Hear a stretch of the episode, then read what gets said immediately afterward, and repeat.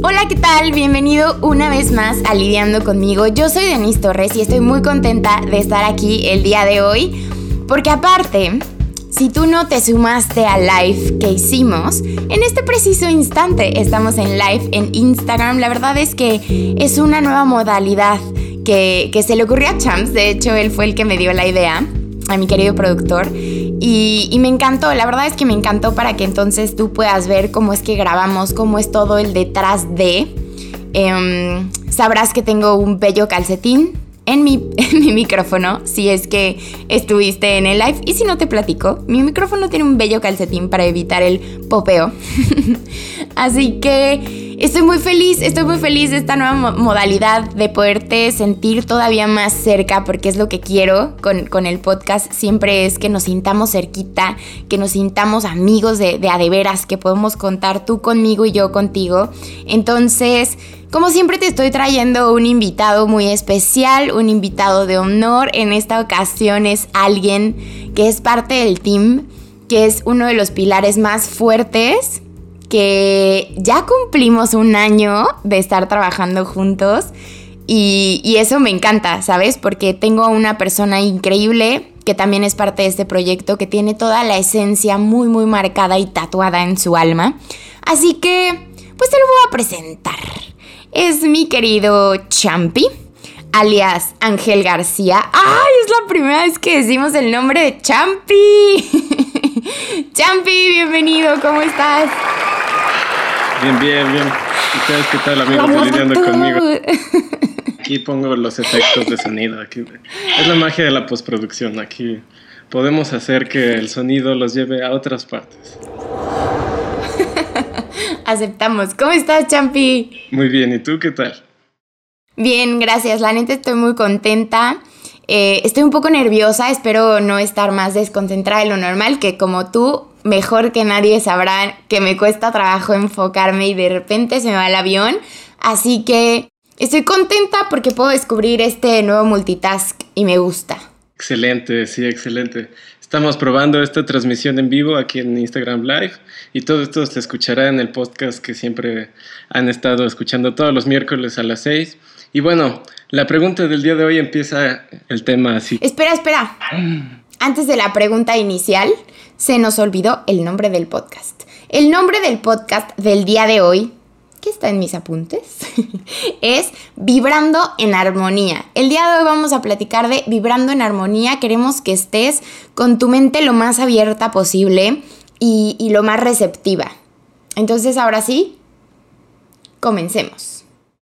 Exacto, justamente antes de iniciar, me gustó eso. Creo que antes que nada, vamos a declararnos inexpertos en todo lo que existe en esta vida, ¿no? Como decía Shakespeare, yo solo sé que no sé nada. Entonces, creo que nada de lo que digamos aquí es como que ninguno de los dos sea experto, ni creo que nadie termina siendo experto de, de nada al final de cuentas, porque el conocimiento es muy amplio, todo se extiende siempre. Así que, bueno, creo que el chiste de todo esto es que abran abran sus antenitas receptoras, abran sus sentidos y que justamente el objetivo de todo este podcast es como abrir el debate, un debate sano, un debate en el que todos podamos difundir nuestras ideas, como Shimel Guitar aquí que está diciendo que Champi es un buen tipo, gracias, tú eres un mejor tipo. y hay que abrirnos a, a recibir como nuevos tipos de conocimiento, a recibir nuevos tipos de pensamiento, porque creo que todos somos seres conscientes, somos seres vivos que vivimos cada quien una realidad y que esa realidad merece salir a la luz para que entre todos formemos algo, un conocimiento colectivo y podamos llegar a más cosas, ¿no? Como humanidad, como planeta, como especie, como lo que quieran, porque creo que hoy en día necesitamos eso. Necesitamos unirnos, unir pensamientos, dejar de decir, tú eres esto, yo soy esto, nunca nos vamos a llevar. No, más bien digamos, oye, me encanta que se hace esto, yo he vivido esto, creo que podemos conectarnos y así llegar como a un conocimiento entre todos, porque cada quien va teniendo un cachito de la verdad. Me gusta pensar que es como si fuéramos ciegos tratando de describir un elefante. Entonces somos 50 ciegos alrededor de un elefante tratando de tocarlo y pues algunos tocarán aquí como las pompitas, las piernitas del elefante, la colita y la colita pues dirán pues esto parece como una serpiente pero como que tiene ahí plumitas. Otros tocarán los cuernos y dirán no, esto es como un árbol, ¿no? Esto es grande. Otros quizás dirán pues es que es muy alto, es como un techo, ¿no? Y tocan su barriguita. Entonces, pero al final de cuentas todos estamos describiendo solamente un cachito de lo que puede llegar a ser. Qué increíble. amo tus ejemplos, amo tus ejemplos, Champi. Champi siempre, yo creo que de ahí salen los míos. Champi siempre aterriza así ejemplos que no tienen nada que ver, pero le entiendes perfecto a lo que quiere llegar. Entonces, me gustó el ejemplo, me gustó. Exacto. Todo esto será a través de analogías, porque es como un tema bastante complicado eh, que involucra muchos secretos del universo y conocimiento más allá. Y creo que la analogía es eso, es como, oye, pero te das cuenta que esto pasa en tu día a día siempre, así como, has abierto los ojos a ver, has abierto tus orejas, has abierto tu gusto, así como a ver más allá. Entonces creo que justamente es eso. Y vamos a iniciar haciendo una pequeña pregunta. Amigos, ¿han visto Soul, la película de Disney Pixar? Yo quiero contestar primero, profe. Este, sí, vi Soul. Em, la verdad es que Champi me la dejó de tarea para previa a grabar este podcast. Me dijo, tienes que ver Soul. Y entonces, yo ya, yo ya tenía mucho tiempo queriendo ver Soul porque pues fue muy sonada en el momento en el que salió. Todo el mundo me dijo, vas a llorar cañón, no sé qué justamente, y pues no la había podido ver, ¿no? Justamente llegué a Acapulco y Areli, mi amiga, me dijo así que, güey, ve Soul, o sea, estabas en el punto para ver Soul. Y yo de que sí, sí, pero no sé por qué había como... No sé si cierta resistencia, pero no la había podido ver, o sea, no me había dado el tiempo y claro que ya había visto Netflix y otras cosas, pero no me había dado el tiempo como de ver la película. Y, y creo que también era porque quería estar muy enfocada en verla. y pues entonces, el otro día la vi con mi sobrina Isabela y la vimos en la mañana después de hacer ejercicio. Ese día yo andaba de, de su niñera porque me encanta estar de su niñera. Y le dije, oye, ¿sabes qué? Hay que desayunar y después de desayunar vemos Soul. ¿La quieres ver conmigo? Y me dijo, claro que sí. Entonces empezamos a ver la película y bastante interesante. Todo, todo lo que tenga que ver con, con, Pixar, Disney me gusta. Entonces, bastante interesante porque es otro tema como fuera de lo común, ¿no? O sea, fuera de las princesas, fuera de bla, como mucho más aterrizado a la realidad, como... De, eh, no sé, como que Disney lo expresó de una manera muy cool, que me gustó bastante. No sé si a los niños les atrape tanto, la neta, porque no sé qué tan de niños sea la película, la veo como un poco muy de adultos, pero pues bueno, le preguntaré a mi sobrina a ver qué, qué opina. Este, ella estaba muy feliz y me sacaba los peluches. Mira, tengo a 22, tengo a no sé qué. Y yo dije, ah. Y entonces yo estaba muy concentrada viendo la película, tan concentrada que me quedé dormida. Soy una tía espantosa, me quedé dormida. Esto no es personal, la gente que me conoce sabe que esto no es personal. La neta es que me cuesta muchísimo trabajo como que ver una película completa o así, siempre me duermo. Y no porque me aburra, aunque sean mis películas favoritas, me duermo. No sé qué onda, no sé qué tengo y en la noche no puedo dormir, o sea, Dios mío. Pero bueno, me quedé dormida y entonces fue muy triste. Me dormí un poquito, como unos 10 minutos, 15. Y entonces, pues ya, o sea, se volteó Isabela toda enojada y me dijo, ya te dormiste. Y yo, oh, cielos. Entonces le pusimos pausa bajamos a hacer unas cosas, yo me puse a hacer otras cosas y de repente dije como, bueno, ya es momento de, de volver a verla. Le regresé hasta donde me había quedado y la terminé de ver. Me sorprendió mucho que no lloré. Esto ahora que lo tengo un poco más aterrizado, es que la película la vi hace como un poquito más de una semana, yo creo. Eh, ahora que lo tengo más aterrizado, es justamente que no estoy tan conectada con mis emociones últimamente. O sea, de mi último breakdown, como que no he podido salir al 100%, ¿no? Como que me ando ahí recuperando. Entonces, eh, la realidad es que no estoy concentrada 100% con mis emociones. Entonces, creo que por eso como que me es más difícil, pues, llorar o, o expresarme, no sé. Pero me gustó bastante la película, la verdad es que está muy cool. También me gustó que no acabó la película y me quedé como con un... Ay, ¿qué estoy haciendo en mi vida? No, o sea, al contrario, como que fue como un... Wow, a mí sí me gusta lo que estoy haciendo con mi vida, me gusta que estoy tomando las decisiones porque yo quiero y porque estoy yendo a las direcciones que a mí se me antoja sin que me digan esto está bien o esto está mal. O sea, creo que esa parte me gustó bastante.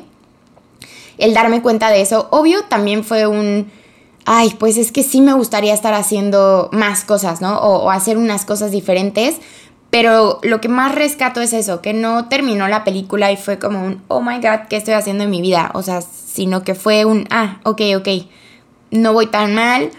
Y, pero pues hay muchas, mucha gente que a lo mejor no está tan conectada, que a lo mejor no sienten como su propósito, como que todo el tiempo están buscando tener algo para, para vivir y creo que también el día a día es muy importante, o sea, creo que con que estés disfrutando tu día a día y estés viendo qué más haces y demás, creo que con eso puedes ir un poco, ¿no? O sea, tampoco tener como esta presión de tengo que tener un propósito en la vida o tengo que tener mis metas súper claras o o así. Entonces, está padre, como que te puede dar esta apertura a, a irte encontrando en el camino y creo que también una de las moralejas muy importantes es lo que acabo de decir, ¿no? Como disfrutar el día a día, disfrutar de las pequeñas cosas.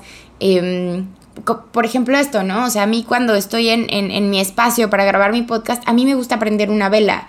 Y entonces como que me concentro, prendo la vela como con una intención, huele rico y nadie lo ve, pero para mí es importante, ¿no? O sea, como que tener esas cositas que para ti son importantes y, las que no las ves tan importantes, pues entonces empezar a, fijarte en otras cosas y, verle lo bonito, verle lo bonito a la vida y, y, no solo lo malo, que a veces es muy fácil que le veamos como lo malo a las cosas y yo a veces también soy un poco de esas personas, pero no, o sea, como voltear a, a lo que sí tienes, ¿no?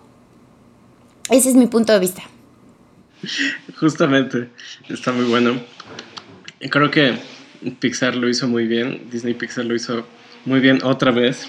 Desde Toy Story yo siempre he sido fan de la manera en la que cuentan historias, porque creo que hacen eso, cuentan una historia, te pasan por diferentes emociones, empiezas en un punto y al final pues puede ser que acabes en otro o no, eso ya va a depender de ti. y, creo que está increíble y, y sí, a, mí también como que me hizo como pensar muchas cosas, me hizo pues recordar un poco pues lo que soy porque pues haciendo música, eh, viéndome envuelto como en todo ese medio pues era como si fuera un piloto de carreras y viera Cars, ¿no? Así es como justo, yo entiendo esa percepción no somos robots recoge basuras como Wally, entonces no hemos podido vivir eso, ni somos muñecos, entonces tampoco podemos terminar de entender tu historia. Pero entonces siento que, que como que me entró así como, como anillo al dedo y me encantó y me hizo así pensar un buen de cosas, así un montón, un montón de cosas. Lo que gracias a la internet me terminó llevando a este libro que tengo aquí, que se llama The Jazz of Physics la física del jazz. Ok. Yo antes lo interpretaba como... Ah, no, lo, interpretaba como la física del jazz, pero es más bien el jazz de la física. ¿Cuál sería la diferencia? Que a cuál pones como sujeto, ¿no? Entonces creo que el sujeto sería la física y es como cómo el universo termina jugando una improvisación, así como los músicos de jazz o cualquier tipo de músico hoy en día, porque el jazz ocurre en los, en los 20 a los 60 a los 70 como para ponernos a todos en contexto. Entonces, de, la, de hace, del siglo pasado. Entonces, la música que viene después es totalmente influenciado por lo que ha pasado antes. O sea, el jazz también viene del blues. El blues viene de los esclavos afroamericanos que trabajan en el campo, que trabajan así, día tras otro, día tras otro, hasta que mueren, y lo único que tenían mientras trabajaban en comunidad era como comunicarse con un cántico, un cántico en grupo, un cántico entre todos. Y eso fue evolucionando a el blues, que son como historias de, dolor, el, el blues se fue haciendo un poco más rápido y, y como que era un ir y venir, porque así como que las personas, la cultura popular hacía algo y, la industria, como los que tienen el poder, empezaban a hacer eso, pero con sus modelos. Entonces puede ser el blues, pero una vez que le subieron el ritmo al blues, se convirtió en el rock and roll. En el rock and roll, pues se convirtió en el funk, después en el soul, después en el jazz, en el hip hop. Y entonces, pues por ejemplo, uno de los productores de, música más grandes de toda la vida, que es Quincy Jones, que produjo a Michael Jackson en el álbum Thriller, que es nada más el disco más vendido en toda la historia. Nada más. Él, pues él era un trompetista de jazz. O sea, él nació tocando jazz, de repente dice voy a empezar a producir cosas y se involucra con Michael Jackson y lleva el jazz a la música pop. Y entonces, por más que alguien diga, no, a mí nunca me influenció la música y la cultura afroamericana, están diciendo mentiras, porque The Beatles amaban a los músicos de blues. Led Zeppelin tomaba canciones de blues y las llevaba al rock and roll. Y así podemos seguir. Y Elvis Presley era fanático del blues también, por ejemplo. Entonces, la música siempre viene de un lugar. Y algo bonito que pasa mientras estamos viviendo como que esta época de la vida es de que tenemos muchísima información. O sea, tú hoy en día agarras tu celular y te pones a investigar y te puedes convertir experto en lo que sea. En segundos, en minutos, ya depende de tu nivel, ¿no? De qué tan clavado o clavada eres. Pero todo esto es porque mientras más estamos llegando a este punto de tener tanto conocimiento, lo que necesitamos es empezar a ir conectando puntos entre nosotros. Porque resulta que en la música los que quieren innovar hoy en día son las personas que están yendo hacia las raíces, porque por ejemplo, el reggaetón se basa en un ritmo que se llama el calipso. El calipso viene del Caribe y, el, y del Caribe viene de África, que es como el ritmo más básico. Por eso es tan bueno, por eso es tan pegajoso, porque es como el ritmo que te hace bailar, ¿sabes? Y, y está llegando a, a, todas partes, o sea, muchas personas decían, eh, el fin del reggaetón se acerca, no, o sea, el reggaetón ya cruzó al continente, ya nos lo están devolviendo con Zetangana, por ejemplo, que es un español que está haciendo reggaetón. O sea, ¿qué le va a enseñar un español a los latinos a hacer reggaetón? O a los africanos, ¿no? Por ejemplo. Y entonces es esto, o sea, es esto que vemos en, en la cultura, en la música, también aplica a las ciencias, pues resulta que muchas personas que quieren llegar a conocimientos o innovar en, dentro de su área, tienen que ir hacia el pasado, porque resulta que en el pasado hay muchas claves, porque pues aquí notición, lo que hemos vivido nosotros como humanidad a partir de la imprenta, pues, es un cachito de lo que ha vivido la, la humanidad. Y lo que ha vivido la humanidad es un cachito de lo que ha vivido el planeta Tierra. Y el planeta Tierra, de ahí nos vamos a ir más grandes y más grandes y más grandes. Y es que todo esto viene en este pequeño libro, todo esto es algo que platican en Soul, todo esto es algo que estamos platicando ahorita. Resulta que la música son vibraciones. O sea, si tú tienes una pluma, por ejemplo, esta pluma la vas a ver pues una línea recta, ¿no? Entonces, puedes pensar que es como una cuerda y entonces cuando tú agarras una cuerda, una cuerda desde un punto fijo y la empiezas a tambalear, pues resulta que hasta parece como de chicle, ¿no? O sea, eso es. Y resulta que todos somos vibraciones. O sea, tú, Denise, estás vibrando a un número de ciclos por segundo, que esa es la medida en la que medimos estas vibraciones tan rápido. Es a eso se le llama hertz, hercios, los hercios. Y resulta que tú, Denise, estás vibrando, pero estás vibrando como tan lento o tan rápido, vibrando altísimo, que es como lo que ahorita está, está de moda, vámonos a Tulum para vibrar alto, para conectar con, con Pachamama. Y resulta que Tulum es un, es un lugar bastante icónico en la arqueología también, ¿no? O sea, es la única playa que tiene una pirámide en todo el planeta. Así es la única playa que tiene una pirámide. Y de hecho los mayas eran unos maestros de la astrología y de las matemáticas.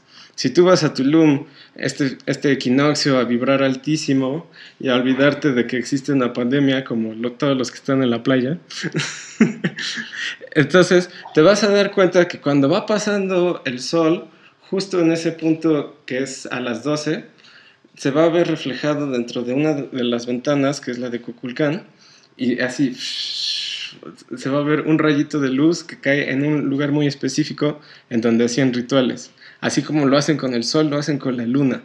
Y era la manera en, las que, en la que ellos iban haciendo como esta medición del tiempo. Así se creó el calendario maya, justamente este famoso calendario maya, que, que a muchos hizo entrar en pánico porque decían, llega hasta el 12-12, hasta el 20-12, ¿no? Y resulta que sí, que acabó un ciclo. O sea, muchos, muchos piensan que el fin del mundo es algo que pasa del día a la noche, pero es más bien como un ciclo, o sea, es justo el día, es el sol pasando, luego llega la luna y después vuelve a salir el sol. O sea, em, empieza otro ciclo, em, empieza otro curso y pues se acabó el mundo y volvió a empezar. Pero lo que estamos viviendo hoy en día es una parte de, de esa transición que estamos viviendo. Hoy en día estamos viviendo una transición histórica a nivel de todo lo que existe en el planeta. Y es una transición que involucró a todo el planeta. Y que eso nos invita a llegar más lejos. Porque como, como planeta y como humanidad hemos llegado más lejos justo en los momentos de adversidad. Hace 100 años que estaban pasando la Primera Guerra Mundial, se avecinaba la Segunda Guerra Mundial, es cuando más crecimos en tecnología. Después entramos en paz y fue como, ah, bueno, me voy a dedicar a, hacer lo mío y ya, así como, ah, voy a dedicarme a contaminar el planeta. Mm, tristemente. Tristemente, pero así ha pasado. Y creo que este momento es otro momento en el que tenemos que invitarnos a cambiar. ¿A cambiar cómo? A cambiar a través de las resonancias. Esto que les estoy platicando es algo que ya han dicho muchísimas personas. Las vamos a mencionar rápidamente. Creo que el chiste es incitarlos a todos a investigar un poquito. Justamente como el Internet es tan vasto, creo que el chiste es que despertemos la curiosidad en ustedes y digan, a ver, ¿de quién me hablaron? ¿Quién era esta persona? ¿Quién era esta otra persona?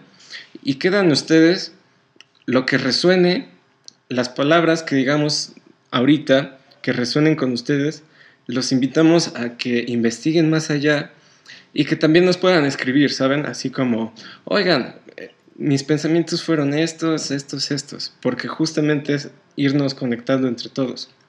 Ahora, esta historia empieza desde los griegos, así como las musas de Hércules, así. Aquí cantando. Y las musas es jazz, ¿sabes? Las musas son soul. así. Disney, siempre, Disney siempre lo ha hecho, Disney siempre nos lo ha presentado. Sí. Empieza desde los griegos, que es como lo más antiguo que tenemos como cultura occidental hay que también ir diferenciando la occidental y la oriental, no como algo malo, sino como que han ido por ramas distintas, pero han llegado al mismo punto. Todo empieza con Pitágoras, a, esa personita que algunos llegaron a odiar en la secundaria cuando era el teorema de Pitágoras. Este, entonces los triángulos son perfectos y los senos y los cosenos, la hipotenusa. Aquí como que era como, a ver, ¿y eso para qué? No me acordaba. Ah, muchos dicen, llevo 482 días sin usar el trinomio cuadrado perfecto. Sí lo usan, solo, solamente que pues, pues no es como que andemos escribiendo fórmulas y ya, como Harry Potter, ¿no? Ajá. Eso sería magia, tal cual. O sea, que escribieras una fórmula y ahí está tu trinomio cuadrado perfecto. Oh, yo contesto con un icosaedro. Aquí, ¿no? No es tal cual, pero es hermoso porque sí está ahí, sí está en todas partes, está en la naturaleza. Y justamente los griegos lo que hacían eran ser pensadores críticos. Ellos tenían sus sentidos muy agudizados. O sea, todo lo que veían era, pero ¿por qué es esto? Todo lo que escuchaban era, ¿por qué es esto? A ver, pero, a ver, etcétera, etcétera, ¿no? Y Pitágoras, llegando ya a, los finales de su vida, así como en esta película de, Soul, que se empiezan a preguntar como qué hay más allá, qué hay después de la vida, etcétera, a preguntas más trascendentales. Pitágoras se aventó un road trip de verano aquí de para vibrar alto en el equinoccio y se fue a Egipto porque a él a los griegos les tocó todavía más cerca los egipcios que nosotros, por ejemplo. O sea, los griegos están más cerca de los egipcios que de la cultura de hoy en día. Entonces se fue de vacaciones aquí a, su, a su casita en el desierto, junto a las pirámides, al Cairo. Se fue también a Babilonia a pasarla aquí chido, a Mesopotamia, porque también le tocó esta cultura muy antigua. Y ellos ya tenían un sistema musical bastante, bastante desarrollado, que es como el clásico...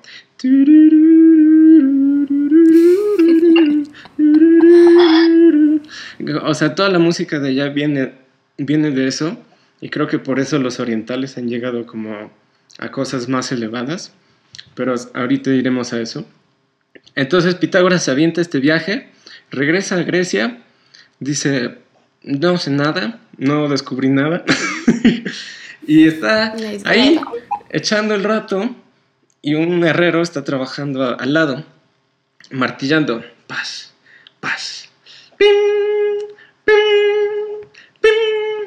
Pitágoras escucha y el ruido no es así, no es un sonido molesto como el de un bicho, así como que dices eso y dices, ay, ¿dónde está eso? Esa cosa me va a comer. no, era un sonido que era bastante consonante al oído, que, que le gustaba al oído. Entonces Pitágoras se pone a pensar y de repente empieza a sonar otro ruido. ¡Pum! ¡Pum! ¡Pum! ¡Pum! Y dice, ah, caray, ahora es otro, pero tampoco me suena mal. Entonces dice, hay algo, y es que si ustedes ven a sus orejitas, las orejitas siguen como un patrón bastante específico, como en espiral, que justamente está hecho como para que vaya pasando el aire y nosotros vayamos captando. Digamos que entra aquí por, los conductos. La, nuestra compañera Denise Torres nos estaba mostrando su oreja, claro que sí. Entonces, Gracias. como verán, ahí todo el aire va a entrar por el conducto. Del conducto va a llegar a una membranita, que es como una telita muy, muy delgadita, y que va a ir captando como eso que vibra, que es lo que estamos diciendo, todos estamos vibrando. Y después vamos a hasta el final vamos a tener como literalmente como si fuera un caracolito chiquito, que se le llama el caracol, dentro del área de otorrinolaringología, que son los médicos que se encargan de estudiar la nariz, los oídos y la garganta, porque todo está conectado. O sea, estos tres puntos están conectados. Pues. Sí, por eso luego te duele el oído y te duele la garganta al mismo tiempo y así. Ajá, luego si tienes una infección de garganta se te puede pasar al oído, entonces tienes que ir teniendo cuidado. justamente por eso. Y ese caracolito está pegado a nuestro cráneo. Entonces, cuando está en nuestro cráneo, ya empieza a vibrar y nuestro cerebro, como una computadora como súper, súper avanzada, lo descifra. Ahora, Pitágoras no sabía esto. Pitágoras solo dijo, algo está pasando, que ese sonido lo escucho bien. Y entonces le preguntó al herrero, oye, ¿qué onda con tus martillos? ¿Por qué suenan diferente? Y dijo, pues no sé, pero sé que uno es más pesado que el otro. O sea, tengo uno que es la mitad de pesado del otro. Y dijo, ah, ok, entonces como que quedó sorprendido porque sabía que la afinación, el tono o la frecuencia, el tono se le dice en la música, la frecuencia se le dice en la física, que la frecuencia son cuántos ciclos tienes eso que decíamos, cuántas veces vibras alto en un segundo. Imagínate. Y entonces dijo, ok, se fue a su casa, empezó a experimentar. Él ató cuerdas, una cuerda a un punto y a otro punto, y es como lo que te decía, es como si lo tienes aquí y entonces empiezas a hacer esto y entonces se ve, ahí es cuando se pinta la función del seno, ahí es cuando se pinta la función del coseno, entonces no es como que alguien se los inventó y te hace sufrir para que repruebes tu examen de matemáticas, es porque está pasando en la naturaleza y es como nuestra manera abstracta en la que nos hemos podido entender todos. Entonces, él ahora me empieza a modificar la longitud de las cuerdas para que sean más largas o para que sean más chiquitas y ahí empiezan a cambiar los tonos. Y ahí es como un violín o como una guitarra, dependiendo de en dónde la pises. Si la pisas como más lejos de donde le pegas, vas a tener una nota más grave porque las notas graves son, son largas. La nota más grave que escuchamos como humanos son 20 Hz, son 20 ciclos en un segundo y mide 1.5 metros. Por eso cuando pasa el, el, super chavo aquí mostrando su super sistema de sonido en su coche y escuchando los mejores éxitos del rap o del reggaetón, de repente escuchas en tu casa como ¡pum! ¡pum! y dices como wow, wow, ¿qué está pasando? Lo que pasa es que ese tipo quiere escuchar esas frecuencias super graves en su coche y le metió como tres subwoofers pero la onda es de 1.5 metros y el coche pues no es tan largo, entonces nunca lo va a escuchar y mejor tú la vas a escuchar en tus ventanas, en, tu, en tus oídos. Y es que así se comunicaban antes para, entre tribus, así como que, hey, vecinos de, que viven como a 15 kilómetros, ahí te va un sonido bien grave, un tamborzote, ¡pum! Como en Mulan, por ejemplo, regresando un poco a Disney. Cuando llegan los unos, se empiezan a comunicar con sus tamborzotes, tum, tum, tum, y eso era la otra torre, tum, tum, y luego, y si estaban todavía más lejos, prendían fuego, ¿no? Y así como la manera de comunicarnos antes del Wi-Fi. Todo esto es para que Pitágoras diga, hay una música de las esferas y la música no existe solamente aquí, no existe solamente entre nosotros, existe también en el universo, porque para ellos las esferas justamente eran los planetas. Los planetas que veían las estrellas, porque pues también no había tanta contaminación y sí se veían todas las estrellas bien bonitas y todas las constelaciones maravillosas. No, que hoy en día apenas si puedes ver ahí el cinturón de Orión de repente en el cielo. apenas si se ve la luna a veces. ¿Apenas qué?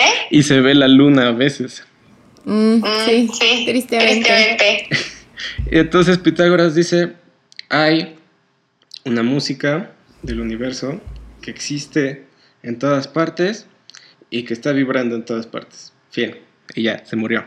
No pudo hacer más no, le, no existía la tecnología de hoy en día, y de ahí se fue hacia dos vertientes, que una acaba en las ciencias con Albert Einstein, o sea, pasamos por Kepler, que él es el primer astrofísico, pasamos por Newton, Isaac Newton, que escribe las tres leyes de la gravedad. Después de, Newton, como que no hubo más avances significativos, hasta Einstein que dice, no, este güey estaba mal, esta es la teoría de la relatividad, hay un Big Bang, el universo se está expandiendo, etc. Eso es un lado. Y del otro lado, que, o sea, a partir de Pitágoras empieza mucho de las ciencias, las matemáticas, la física, la lógica. Y como justamente es el primero en ir creando como escalas musicales, también empieza a derivar hacia la música. Entonces de Pitágoras, el siguiente avance mayor que él estableció como ciertas escalas para ciertas notas fue Johann Sebastian Bach en el Renacimiento. Él era aquí un organillero, así bien perrón. Se echaba todos los éxitos de ayer y hoy. Y él lo que hizo es de que con Pitágoras tenías que tener tu instrumento y lo afinabas en una nota y esa nota iba a tener su escala. Y si querías tocar la escala de otra nota, tenías que afinar todo tu instrumento, porque había una cosa que se llamaba la coma pitagórica. que era como que él estableció como en un reloj que daba la vuelta, su escala, hasta llegar a la misma nota, solo que cuando daba la nota, la vuelta se pasaba. Entonces por eso era uno para cada uno. Y Johann Sebastian Bach dijo, yo voy a ser el padre de la música occidental moderna, con permisito dijo Ponchito, y hizo una cosa que se llama el clave bien temperado, que él, como un virtuoso, es como si fuera el rockstar más grande de todos los tiempos, así, en su órgano y en su propio instrumento, porque aparte él creó un instrumento por sí solo, en el que decía, mira, es que tienes que afinar esta nota a esta tensión. Eso se, se llamó el clavicordio, y el clavicordio es el papá y el abuelo del piano, como lo conocemos hoy en día. Entonces en nuestro piano tenemos 12 notitas, unas blancas, unas negras, y la distancia entre una nota a otra nota se le va a llamar semitono en la música occidental. Y de ahí ya él, tocaba todas así. dijo, ajá, sí, soy el mejor, bueno, ya, goodbye. Y ya, se fue. Y después de él, no hubo nadie que de verdad innovara en la música. Nadie, o sea, ni siquiera Mozart, ni siquiera Beethoven, ni siquiera los grandes del clásico. Todos se dedicaron a jugar con lo que él hizo. Él dijo, miren chavos, estas son las reglas del fútbol. Órale, pónganse a jugar. Y es como si de ahí hubiera muchos campeones del mundo, ¿no? Brasil, Italia, Inglaterra, España, México algún día, claro que sí. Pero de ahí solamente están jugando el mismo juego. O sea, se pasan la pelota dentro de la misma cancha con las reglas ya establecidas. El único que vino a cambiar todo eso viene a ser John Coltrane, que sí, después de todo esto, llegamos al jazz. Al jazz, que es lo que inspira Soul, que es lo que inspira este podcast. Y lo que hizo Coltrane es de que él era un fanático de, de las ciencias. O sea, él así se, echaba su cafecito de la mañana leyendo la teoría de la relatividad de Einstein, ¿no? Así, porque eran contemporáneos. O sea, mientras uno estaba viviendo y descubriendo cosas que, que nos llevarían a la bomba atómica, el otro iba creciendo. Y entonces era como si hoy en día de repente es como breaking news, ¿no? Está pasando esto y es como, wow, pero ¿qué es eso? No sé, hace unos años fue, se descubrió el bosón de Higgs, la partícula de Dios. Y fue como, ah, sí, wow, sí, uh, sí, lo descubrimos. ¿Y eso qué? ¿Qué es? No, pues no sé. No, pues yo tampoco. Ah, bueno, oye, ¿ya viste esta serie? O sea, ¿sabes? Es como de que pasa y tienen que pasar un montón de años hasta que de verdad llegue algo. Y lo que hizo John Coltrane, lo que termina haciendo para influenciar al, al jazz, y al influenciar al jazz, influencia a toda la música que existe hoy en día en el mundo, es de que el jazz, muchos tenemos esta visión, yo me acuerdo antes que decía, es que no sé qué tocan, o sea, tan... Y así, se escucha padre, no lo entiendo, dicen que es fino y es elevado, aquí, high ground, pero no lo entiendo. Y es que pues sí, hacen lo que quieran, improvisan. Y es como, pero ¿cómo pueden improvisar? Porque la música es esto que te digo, son ciertas reglas dichas, ¿no? Por el padre de la música, así me lo decían en la universidad, el padre de la música occidental, Johann Sebastian Bach. Y entonces, lo que hizo Coltrane fue decir, no Bach, así como que lo hiciste mal, en realidad puedes pasar por todas partes, porque existe una simetría que va más allá de todo lo que, de todo lo que conocemos en la música. Y así en una servilleta se, se dibujó esto. Que los que estén escuchando el podcast no van a saber qué es. Círculos. Uno que se llama el círculo de quintas, que así como cuando decían, ah, sí, échate el círculo de sol, échate el círculo de sol, es como los acordes que quedan bonito aquí y van pasando y dan la vuelta. Y lo que está dentro se le llama el círculo de cuartas, que es como hacerle al revés a las manecillas del reloj. Y con eso logra demostrar que existe una simetría perfecta entre las notas y todavía lo lleva más allá. Y en sus últimos discos nos deja así como las pistas sin dudar de que, ¿de qué? De que el universo son resonancias. Entonces cuando estamos diciendo, estás vibrando alto, o sea, esta, esta vibración como que no queda conmigo, cuando escuchamos algo que nos gusta, como la música, las palabras también son vibraciones, dependiendo de cómo tú vayas moviendo tu boca, vas a ir haciendo ciertos sonidos. Y es que aquí les va otro dato curioso. Resulta que el paladar tiene 84 puntos de presión. Entonces tú, con la lengua, y dependiendo cómo vas abriendo y cómo vas moviendo, porque nuestro cerebro es la mejor computadora de coche que existe. O sea, es súper avanzado, regula hasta el más mínimo detalle, así como si fueras el coche, el mejor coche que existe. Así somos todos. Y sin darnos cuenta, muchas veces están pasando cosas dentro de nosotros.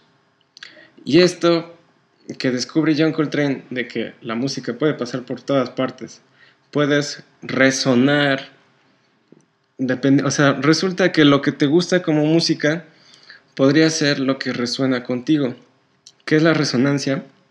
Cuando hablamos de vibraciones, como lo hemos estado haciendo en el podcast, por ejemplo, cuando pasa el tipo con su coche y sus tres subwoofers y el bajo más potente, esa vibración va a viajar por el aire y, por ejemplo, va a llegar a tu ventana y va a hacer que tu ventana empiece a vibrar.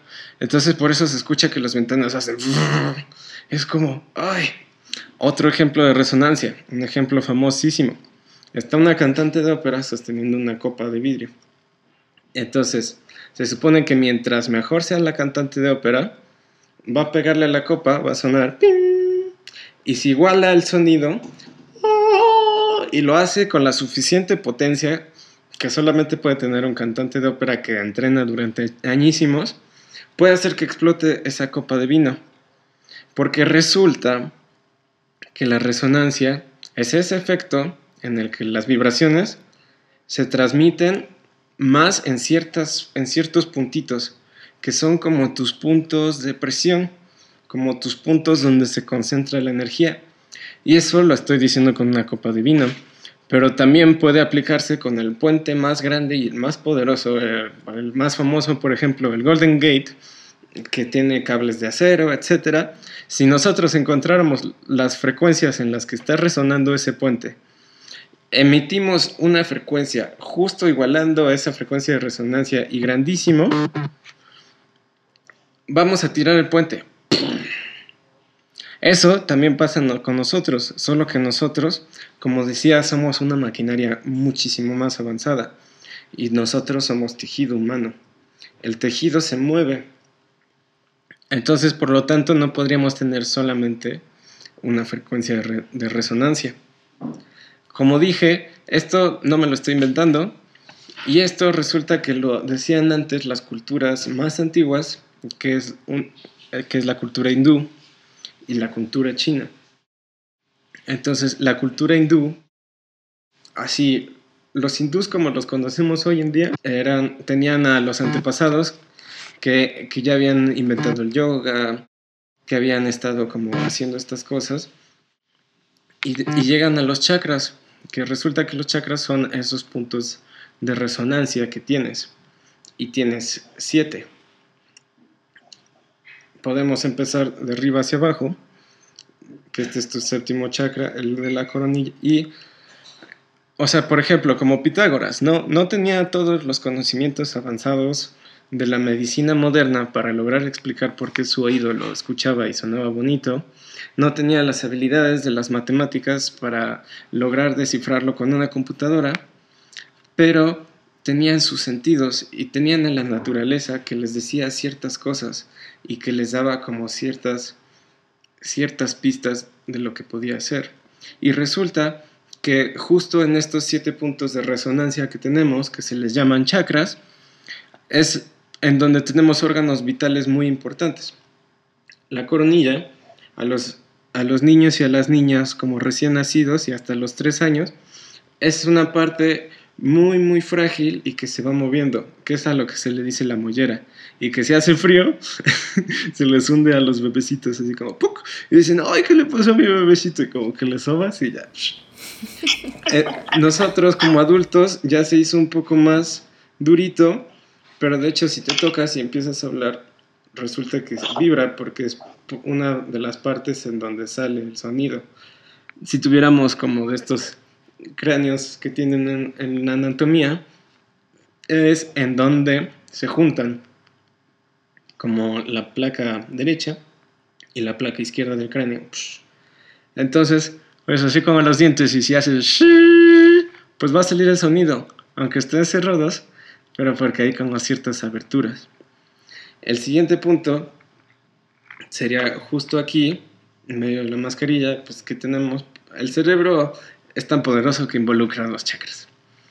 Y es a lo que en muchas culturas se le conoce como el tercer ojo, que es a lo que se le dice de la intuición, de la sabiduría. De ahí pasamos a otro que es el que está en la garganta. Ah, pues, ¿Qué tenemos aquí? Las cuerdas vocales. O sea, justo este punto en el que se juntan. Después nos vamos a otro que está en el corazón. Después nos vamos a otro que está en nuestro estómago. Nos vamos a otro que está en nuestro diafragma. Que el diafragma es un gran músculo que no todos conocemos y es el que permite que respiremos muchos pensamos así como, ah, respirar los pulmones, ¿no? Y te dicen, respira hondo y haces... Y alzas los, los hombros así y es como, no, o sea, sí no estás respirando. Porque tenemos como si fuera un globo gigante abajo, que es este músculo que va subiendo y va bajando. Entonces, si nuestros pulmones se inflan, va a bajar. Y cuando sueltan el aire, va a subir. Y eso es lo que controla nuestra respiración, lo que controla nuestro equilibrio. El siguiente chakra se va a ir a la zona de los genitales. Y el último va a estar justo en la raíz de nosotros, o sea, como en donde acaba nuestro torso. Así, justo, justo lo más abajito que tenemos. Y esos puntos, resulta que, que cuando, o sea, porque yo tampoco soy el primero en decir como, wow, ¿qué está pasando con esto? hay, muchas investigaciones, incluso hay muchas investigaciones científicas que ya se han ido hacia cuál es la ciencia detrás de los chakras. Y resulta que cuando quieren ir viendo como en qué frecuencias son, son las mismas que tenemos en nuestra escala, que todos conocemos como el do, re, mi, fa, sol, la, si, do. Ahí volvemos a repetir el ciclo, que es lo que decía. Y entonces resulta que eso es el universo, son ciclos que se van repitiendo. Nosotros, como parte del universo, somos ciclos que nos vamos repitiendo. Somos pequeños organismos muy grandes y que así como nos vemos nosotros, está el reino cuántico, que es el reino más chiquito. Y parecería que las partículas más chiquitas, las partículas cuánticas, los electrones y positrones, parecen tener comportamientos parecidos a nosotros, un poco erráticos, que no les gusta ser iguales siempre, y entonces ya que se desesperan de algo se cambian. Y así como somos nosotros, así somos todos. Así también podrían ser los planetas y lo que forman los planetas, que son las galaxias, y las galaxias van a formar las supergalaxias. Las supergalaxias forman algo que se le llama clusters, que son el conjunto de y todos parece que estamos girando dentro de una gran cancha. Y estamos llegando así sin darnos cuenta, así como un reloj de arena, de arena. tiene toda la arena y como un embudo lo va a ir pasando a otra parte, pues poco a poco nos estamos pasando hacia lo que sería pues lo siguiente, el siguiente ciclo, y es que las pistas que deja John Coltrane que se basa en la cultura hindú, en la cultura china, es de que dice que los hindús decían que el universo se repetía en ciclos de 8.64 billones de años. O sea que el universo va a crearse, va a expandirse, que es lo que nosotros conocemos como Big Bang, se va a contraer, que es lo que Einstein dijo que sería el Big Crunch. Así como hay un Big Bang, después nos vamos a contraer. Es otro escenario apocalíptico. En realidad no lo veríamos así. Ni siquiera nos va a tocar porque es billones y billones de años. Antes ya explotó el sol y esas cosas. Por ser viejito. Así, no, pues ya no nos toca a nosotros. Se contrae y vuelve a expandirse. Y entonces, ¿a qué va todo esto? Que nosotros hoy en día tenemos la perspectiva de que hubo una singularidad, una, que se le llama el Big Bang, que hizo que toda la materia estuviera junta, estuviera cerca, después explotara, fuera expandiéndose hasta crear el universo en el que estamos nosotros, y de ahí se sigue expandiendo. ¿Cómo se expande? Einstein lo dijo, existe la antigravedad. Así como hay una gravedad, hay una antigravedad. Y es lo que permitió que hoy en día hubiera física cuántica, y es lo que permite que hoy en día estemos buscando la materia oscura, porque aún no se ha encontrado, aún no se ha demostrado, pero en la física se dice que ese sería el quinto elemento, la materia oscura, que es como algo que está ahí, pero no podemos ver. Así que la conclusión de todo esto es que se va a ir expandiendo, se va a ir cerrando, y pues al final van a ser ciclos. Y así como dice en Soul, en Soul dice, pues, ¿cuál va a ser como el principio, cuál, es el propósito de la vida, no? ¿Cuál es el propósito de nosotros como seres vivos? ¿Y qué dicen estos seres hiperdimensionales? que están basados en, déjenme decirles, en Dalí, vayan a, meterse a, como a todo lo que pasa en el surrealismo con Dalí y con Picasso, que son artistas que, han visto la realidad y la llevan más allá. Entonces estos, estos seres que están más allá, que, que, son los que todos tienen el mismo nombre, excepto uno, que es el que es el más estricto, de los otros hay muchísimos, pero del que le gusta llevar las cuentas solo hay uno, porque pues no se aguantaría con otros. ¿Qué nos dice? Pues el propósito de la vida parece ser como un, algo que busca el ego. Porque, pues, ¿cuándo vas a buscar un propósito si sabes que todo se va a repetir en un ciclo, ¿no? O sea, nosotros, si el universo va a ser un ciclo, pues nosotros también vamos a hacer un ciclo, las partículas vamos a hacer un ciclo, los planetas vamos a hacer otros ciclos. Y al final, déjenme decirles algo, todos estamos formados por lo mismo, que se llama carbono. Este universo en el que estamos, en todo, todo, todo, todo lo que conocemos hasta la actualidad, está basado en carbono. Y somos un universo, un ciclo que creó vida a base de carbono, que esos somos nosotros, esos son las plantas, esos son los animales, esos son los libros, esas son las cosas, los planetas. Entonces, como conclusión, es de que a lo que va todo esto, es de que hay que unir tres tipos de pensamientos. Hay que unir a las ciencias, a la lógica, hay que unir a la cultura, hay que unir a las artes y por último a la espiritualidad. ¿Cuál? Todas. Porque al final es lo que decía. Somos ciegos tratando de describir a un elefante. La realidad y la verdad va a ser más grande que de la que nosotros podamos llegar a comprender. Y entre todos podemos llegar a algo. Y no diciendo, lo mío sí es mejor que lo tuyo. Lo mío sí es la verdad. Por eso yo como persona científica, esto es ciencia, esto es para ciencia. Como cultura, esto es arte o esto no es arte. Y como espiritualidad, esto es un tipo de pensamiento o no es un tipo de pensamiento. Pero al final, todos dicen lo mismo. Ama, ama a los demás. ¿Por qué? Porque venimos de lo mismo. Que te dice, todos somos hermanos, polvo eres, polvo te convertirás. ¿Por qué ser malo con la otra persona, con el otro ser vivo, si al final venimos de lo mismo? ¿Para qué te lastimas a ti mismo? Entonces, con esto va todo. Como les decíamos, es una carta abierta a que esto que les decimos lo investiguen por su cuenta, estos datos que decimos los investiguen y los corroboren y ustedes digan si es cierto o no es cierto, porque pues nadie tiene la verdad. Y que nos escriban y nos digan sus opiniones. ¿Para qué? Para construir entre todos un pensamiento que nos pueda llevar como planeta algo más lejos. Porque también mucho tiempo hemos dicho como especie, los humanos, los humanos tenemos conciencia. Por tener conciencia, somos los reyes del reino animal, ¿no? Pero ¿quién te puso ese título? Así, vea dónde nos ha llevado.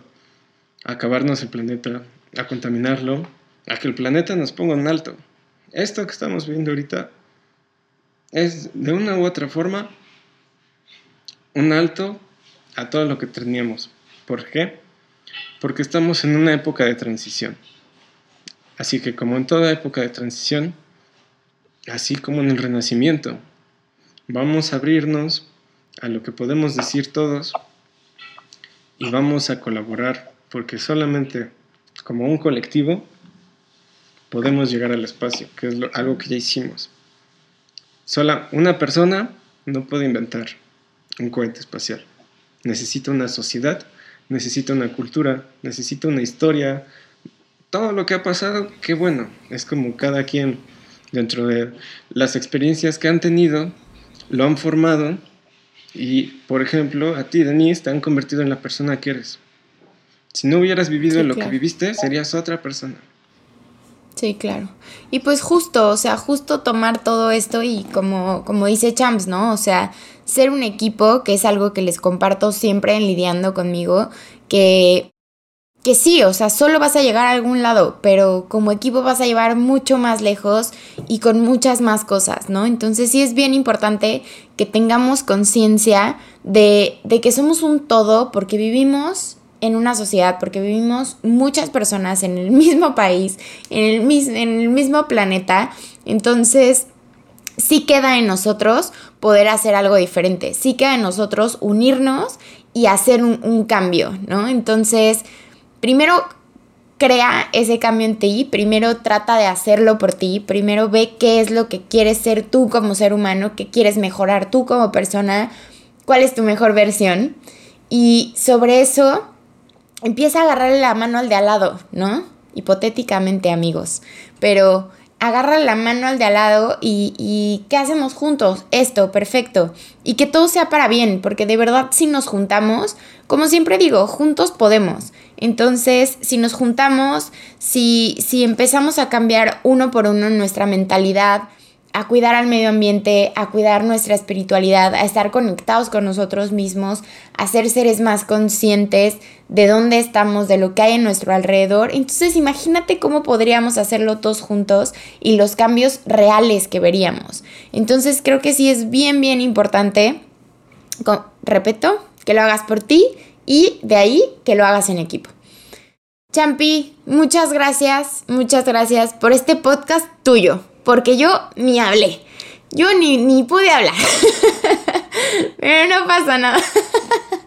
no pasa nada, te escuchamos todos con muchísima atención. La verdad es que para mí también fue un buen ejercicio como el estarte escuchando y entonces como en esta primera práctica de grabar el podcast live, pues entonces sí pude estar poniendo atención y al mismo tiempo estaba poniendo atención acá que no se me cortara el audio ni nada. Creo que fue una muy buena práctica también. Siempre es un placer escucharte porque yo digo, ya le dije a Champi, pero él se niega. Yo, yo digo que haga su propio podcast. O sea, la neta es que se dieron cuenta cómo no para, se dieron cuenta cómo de una cosa se va a otra y entonces empieza a decir un buen de cosas. Yo ya le dije, Champi, hazte tu podcast, la neta es que está padre.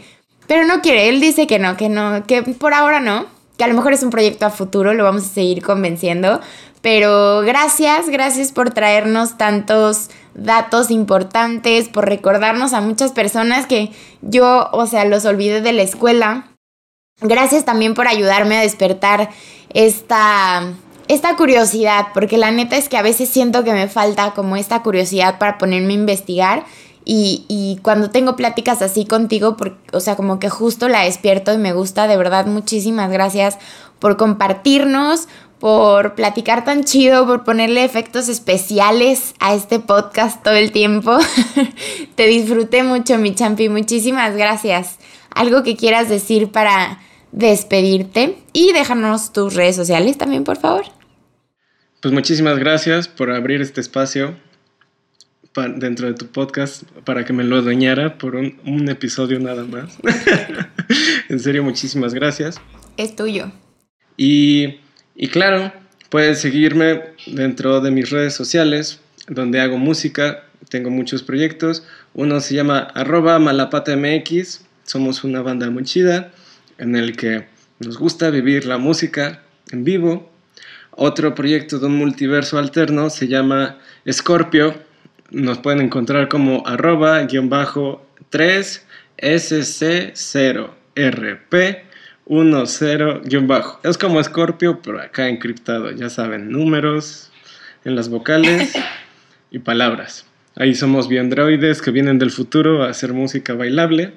Y mis redes sociales personales es arroba-ch17-. Ahí me pueden encontrar en Instagram. Muchas gracias, muchas, muchas gracias, Champi. Y gracias a, ti que nos escuchaste del otro lado, que estuviste con nosotros todo este tiempo, aprendiendo, compartiendo todo, de verdad, muchísimas gracias. Em, te recuerdo que se acerca nuestro evento de Lidiando Juntos que va a ser este próximo 17 y 18 de abril. Va a ser conferencias virtuales, va a ser por live streaming. Entonces, Va a estar increíble porque desde la comodidad de tu casa o de donde quieras estar vas a escuchar a estas mujeres chingonas hablando de cosas increíbles como amor propio, emprendimiento, empoderamiento, bienestar, salud mental. También va a haber clases de yoga, así que tente pendiente ahí un mat, una toalla, lo que necesites. y, y disfruta con nosotros. De verdad va a estar increíble. Todas las ponentes tienen el corazón en la mano también en este proyecto. Les agradezco brutalmente que hayan confiado en lidiando conmigo y que hayan confiado en mí para lidiar juntas. De verdad, de verdad lo agradezco muchísimo. Hay un podcast específico que se llama Lidiando Juntos donde te platico todo, cómo las busqué, eh, cómo fue el proceso creativo detrás del evento. Así que, ven, lidiemos juntos, porque te lo juro que la vamos a pasar increíble. Y aparte, está, necesito que compres tu boleto lo antes posible, porque en el Instagram privado del, del, evento vamos a estar regalando muchísimas cosas de muchas marcas que nos están dando regalos para papacharte. Así que me urge, me urge que compres ya tu boleto. Te dejo mi código de descuento que es Denise con una S, Denise 15 y tendrás un 15% de descuento. Los boletos los encuentras en boletia.com. Así que ven, lidiemos juntos, de verdad. Muchísimas gracias, gracias por estar con nosotros un miércoles más aquí en Lidiando conmigo. Yo soy Denise Torres y como siempre te digo, crea tus propias reglas.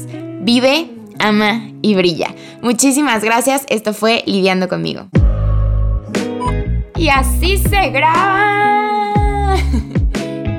Gracias, Champi. Cuídense. Y ahora va a tener que correr para editar esto para mañana. Chulada.